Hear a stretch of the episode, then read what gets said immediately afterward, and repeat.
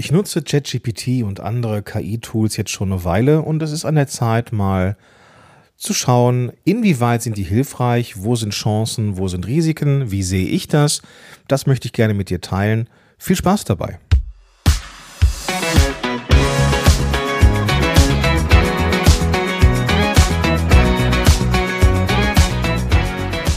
Willkommen zurück zu einer neuen Episode von Power to the Podcast von Podigy mit mir, Gordon Schönwelder.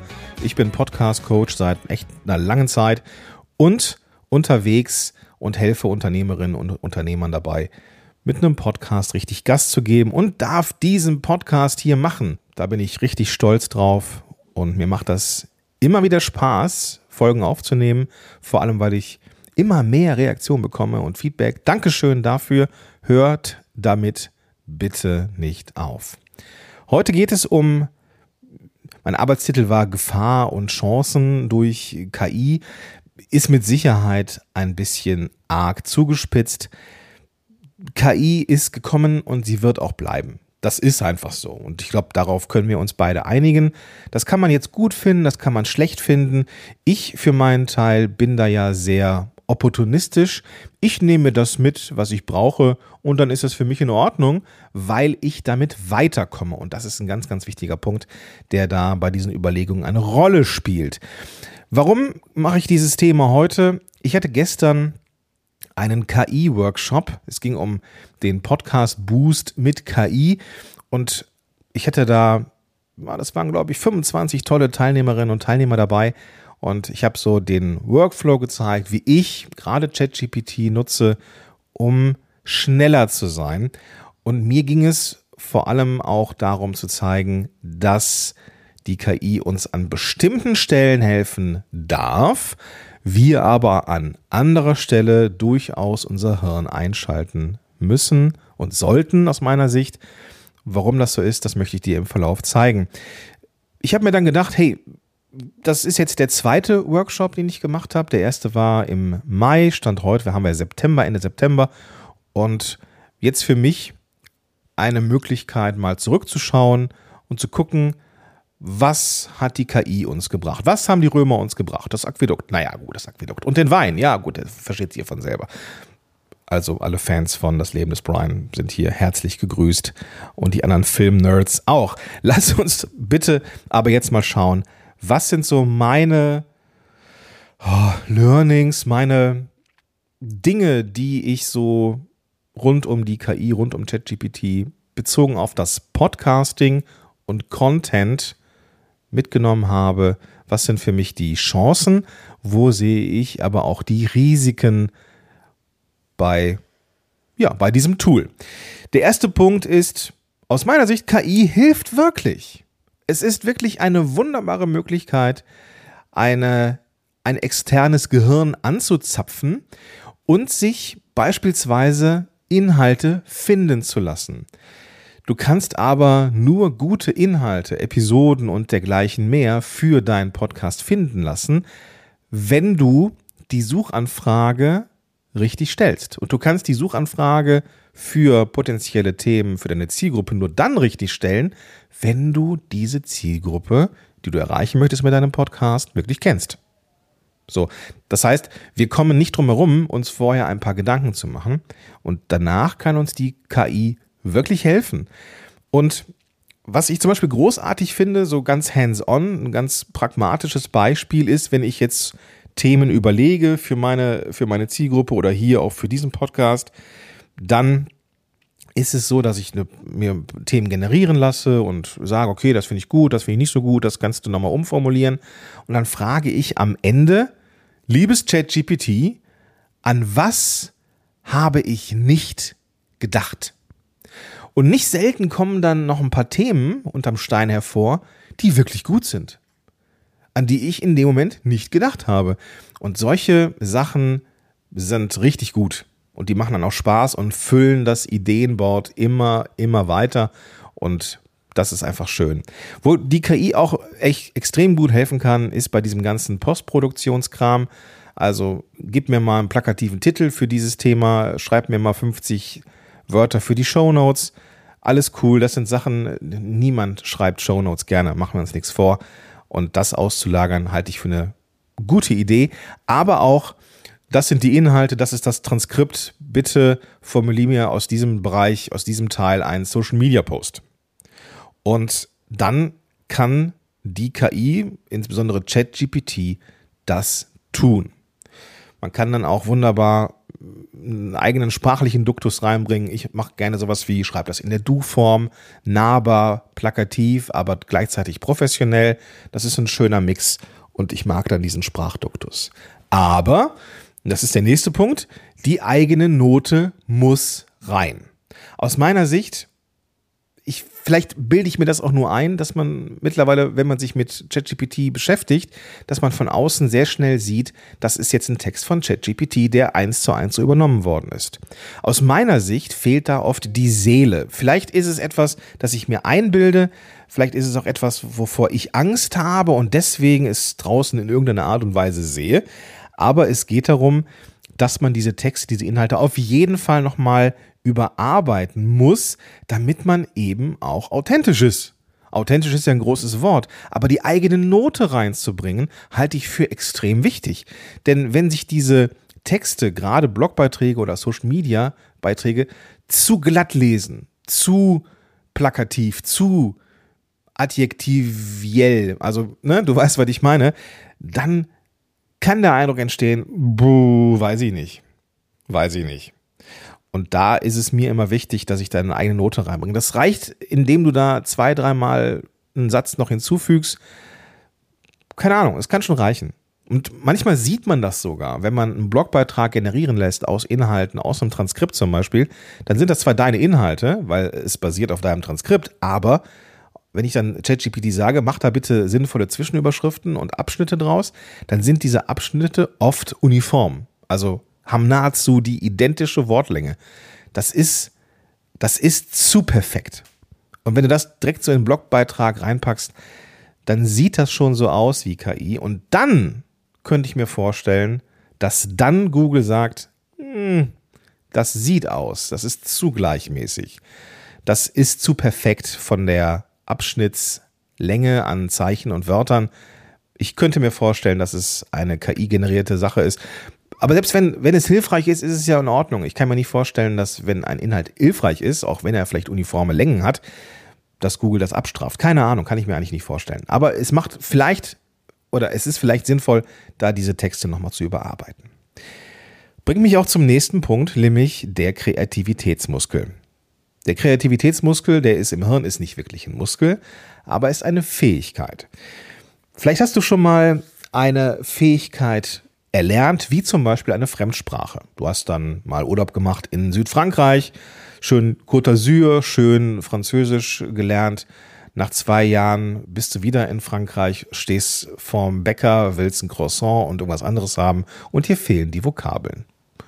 Ganz normal, das Gehirn arbeitet nach dem Use it or lose it Prinzip. Es möchte einfach keine Inhalte speichern, die gerade nicht gebraucht sind.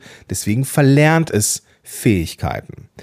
Man kann die wiedererlernen, das geht dann auch schneller, aber diese Fähigkeiten sind dann erstmal weg. Und genau das ist das, wenn wir uns als Content-Schaffende zu sehr auf die KI verlassen, denn dann sind wir nicht mehr kreativ. Also denkt sich unser Gehirn, super, brauche ich nicht mehr, fort damit, wie man hier im Rheinland sagt. Und das ist mir passiert, ich bin da ganz ehrlich. Ich habe mich so, so sehr auf die KI gestürzt, dass ich so ziemlich alles mit ChatGPT zumindest vorformuliert habe. Und irgendwann war es natürlich so, dass ChatGPT irgendeinen Serverblockade hatte und ich konnte eine Aufgabe nicht machen. Und dann dachte ich mir, und jetzt? Es dauerte ein, zwei Sekunden, bis ich gedacht habe, okay, dann machen wir es so wie all die Jahre vorher und überlegen uns selber was. Und ich habe gemerkt, oh, das ist ungemütlich, das macht nicht so viel Spaß, das ist auf einmal anstrengend. Ja, genau. genau. Und das sind so Zeichen, wo du merkst, du bist dabei, diesen Kreativitätsmuskel zu verlernen. Mittlerweile ist es so, dass ich ganz bewusst Dinge kreiere wieder. Einfach um diesen Kreativitätsmuskel wieder zu benutzen. und wieder auf, auf alte Größe zu bringen und mich auch challenge, Sachen wieder selber zu denken. So wie früher halt. Und ich merke, so nach einem guten Monat, das wird wieder fix. Ich bin wieder schnell im Schädel. Und das ist gut. Das ist gut. Die KI ist hilfreich, wie gesagt. Aber wir dürfen uns nicht darauf verlassen und schon mal gar nicht die Inhalte so übernehmen und uns abhängig machen davon. Das ist nichts anderes als eine Abhängigkeit und das wollen wir nicht. Ich für meinen Teil zum Beispiel schreibt, schreibe weiterhin Sachen, Newsletter und so weiter selber. Was ich aber zu schätzen gelernt habe, sind so Tools wie DeepL Write, also wie Schreiben, wo ich Sachen reinschreibe und das direkt grammatikalisch äh, abgecheckt wird und dass irgendwelche Tipper oder Kommafehler oder sowas direkt korrigiert werden, denn ich mag es eigentlich überhaupt gar nicht, mich mit schriftlichem Content von mir nochmal zu beschäftigen. Das gleiche gilt auch für Social Media Beiträge. Die schreibe ich mittlerweile in diesem DeepL Write vor und bekomme dann halt einfach eine grammatikalisch korrekte Sache. Verlinke ich dir in den Show Notes. Ist soweit, da ist aktuell kostenfrei bis zu einer Länge von 2000 Wörtern, reicht also für einen Social Media Post oder einen Blogbeitragsabschnitt erstmal vollkommen aus. Also geh gerne in die Show Notes und gib dir das. Ein Learning, das ich, das ganz elementar ist für mich, weil ich hatte mich darauf gefreut, dass ich besser recherchieren kann, vielleicht Buchempfehlungen noch besser herausfinden kann und, und, und.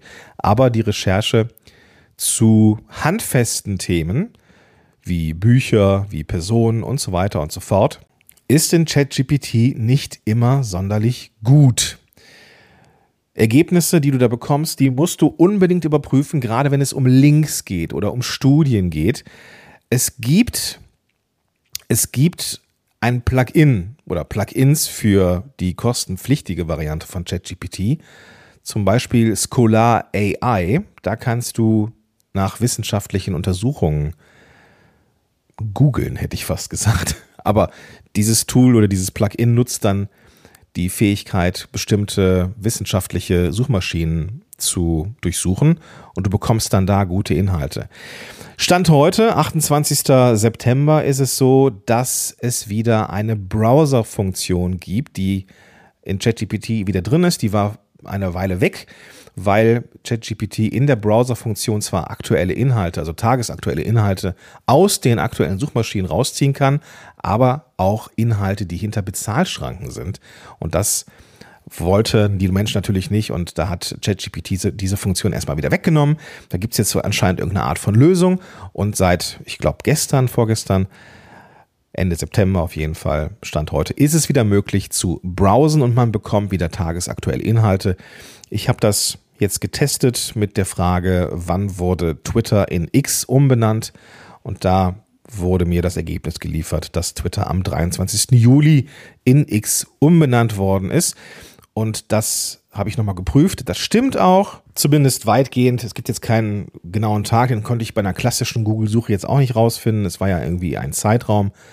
Und entsprechend ist aber dieser Inhalt aktuell und nicht so wie in der klassischen Version von ChatGPT, die auf Inhalte zurückgreifen, die wesentlich älter sind im Vergleich. Also, das klappt jetzt besser. Ob das so bleibt, werden wir sehen.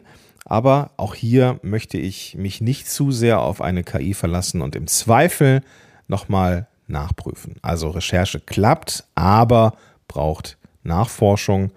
Aber ein erster Hinweis, wonach ich recherchieren sollte, das kann ChatGPT mit Sicherheit auch ganz gut.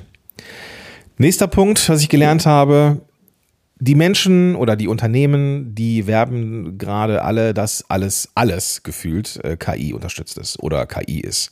Alles ist KI. Überall KI, KI, KI, KI. Gut, es ist halt einfach auch ein Hot-Shit-Thema. Aber ganz ehrlich, viele dieser KI-Tools sind einfach nicht so gut. Ich habe gerne in dieser Zeit KI-Tools ausprobiert weil es halt eben auch überall mit geworben wird. Und ich dachte mir, Mensch, das ist ja irgendwie auch gut und vielleicht gibt es ja auch eine API, also eine Schnittstelle an ChatGPT oder sowas. Cool. Nicht immer. Nee. Also nicht überall, wo KI draufsteht, ist auch wirklich eine gute KI drin. Puh, weiß ich nicht. Ja, manchmal sind sie gut, manchmal ist es auch einfach nur KI unterstützt, manchmal ist es auch einfach nur ein popliger Algorithmus, wo dann Apps sagen, ja, hier, das ist äh, KI weiß ich nicht. Ja, es gibt ja auch, also ich habe das bei einer, bei so einem Planungstool gesehen, das angeblich an meinem KI basiert, meine Termine plant. Aber im Endeffekt ist es nur ein Zusammenschieben basierend auf meinen freien Lücken und keine Ahnung, verschiebt dann halt. Das kann ein ganz normaler, popliger Algorithmus auch.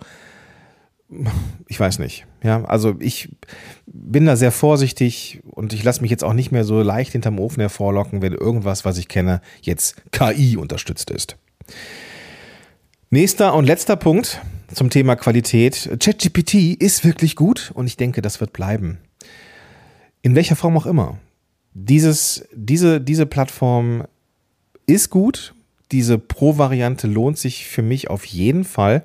Es gibt einige Tools, die ich großartig finde, für die ich super gerne Geld bezahle. Canva Pro zum Beispiel oder Calendly oder Podigy in meinem Fall. Aber auch ChatGPT.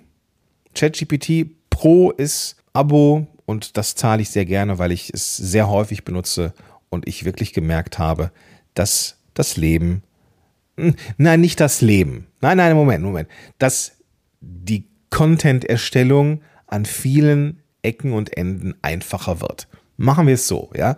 Die KI macht mein Leben nicht leichter. Das wäre mit Sicherheit zu viel. Aber an bestimmten Stellen macht es mir die Arbeit rund um Content einfacher. Und dann sind wir wieder da bei dem Punkt, KI, KI hilft wirklich. Das war mein Einstiegspunkt. Das bedeutet, dass der Kreis jetzt für mich auch inhaltlich geschlossen ist mit dieser Episode. Ich bin sehr, sehr gespannt, wie deine Erfahrungen sind, wie deine Sichtweise auf die Dinge sind. Vielleicht denkst du in vielen Bereichen ähnlich. Vielleicht hast du auch komplett andere Erfahrungen gemacht, wie auch immer sie sind. Lass es mich wissen. Schreib einfach eine E-Mail an gordon at podigy.com. Das wird mir weitergeleitet und ich antworte dann darauf. Und ich würde mich sehr, sehr freuen, von dir zu lesen, von dir zu hören oder wie auch immer.